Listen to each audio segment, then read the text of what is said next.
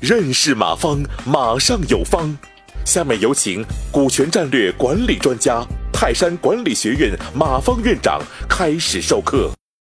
啊，当然我们再看一个案例了，就是看看腾讯的这个案例吧，让大家有一点点感觉。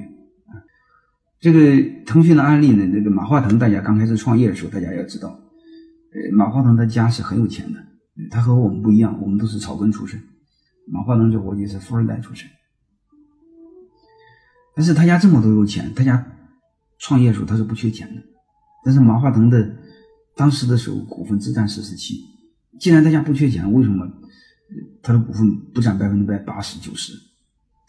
马化腾只占四十七。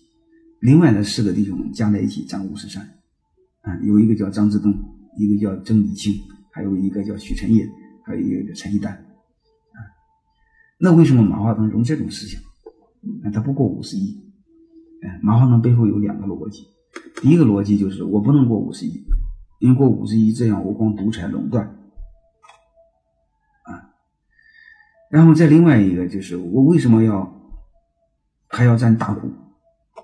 啊占四十七，啊，那另外那几个最多才二十个点，因为没有占大股，大家股份平分，没有主心骨，同样会完蛋。所以几个关键词：第一，不垄断；第二，有主心骨；第三，防止完蛋。啊，刚好吻合这个逻辑，就是马化腾小于二加三加四，啊，当然他想加五了，一个逻辑。就是股份可以参照这个，当然，因为这个股权设计啊，我背后给大家一个数学模型，就是一大于二加三，同时又小于二加三加四，你可以参照。但是大家背后一定要知道，每个人有多少股份。我上节课给大家讲过，和兄弟情谊一毛钱关系没有啊！你千万别哥俩好，你这边分一半，和这一毛钱关系没有。那具体每个人股份有多少，和什么真正在对应呢？你比如，我不让大家讲感情，也不让大家讲道德，也不让大家喝酒拍大腿，那我们该讲什么呢？我的观点，我们讲创业的时候，每个人的能力，每个人的实际出资，这个是真东西。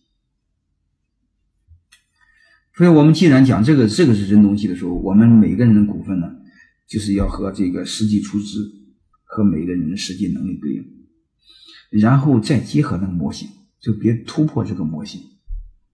就是在这个模型框架下，再和出资和能力对应，这是比较理性、比较科学的啊。兄弟感情走不远的，规则和科学能让大家走远啊。这是我和大家谈的第一个，今天是最重要的一个啊。呃，三个人以上股份怎么分？当然，这个里边就就就很多很多了。嗯，你比如再给大家讲一个案例，就是这个雷军呢。呃，上次不知道讲讲过没有啊？再念一遍也行。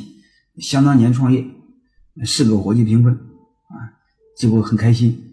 没过几天来了，什么事都在讨论，因为都说了算，等于都说了不算。最后没有办法，改选了两次总经理，在最后没有办法，公司关门了。他的一个观点：三个人以以上伙计创业，一定要有明确的牵头人，千万不能平分，就这么个逻辑啊。所以呃大家知道。这个多股东的股权设计背后就是这么个逻辑，然后再给大家一个通用的一个概念。你比如说，你说我们通常找合伙人，刚开始创业时候找几个合适呢？我个人认为别太多了，多了你你你你就是瞎忙活，嗯，这个也也团结成本、磨合成本太高。我个人观点，两到三个就就行。你比如一个管技术的，啊，一个管营销的，你加综合管理就够了。要这么多干什么？嗯，就差不多，嗯，所以这个这个这个这个也就最活多不要超过五个人，两到三个人是最好的，嗯。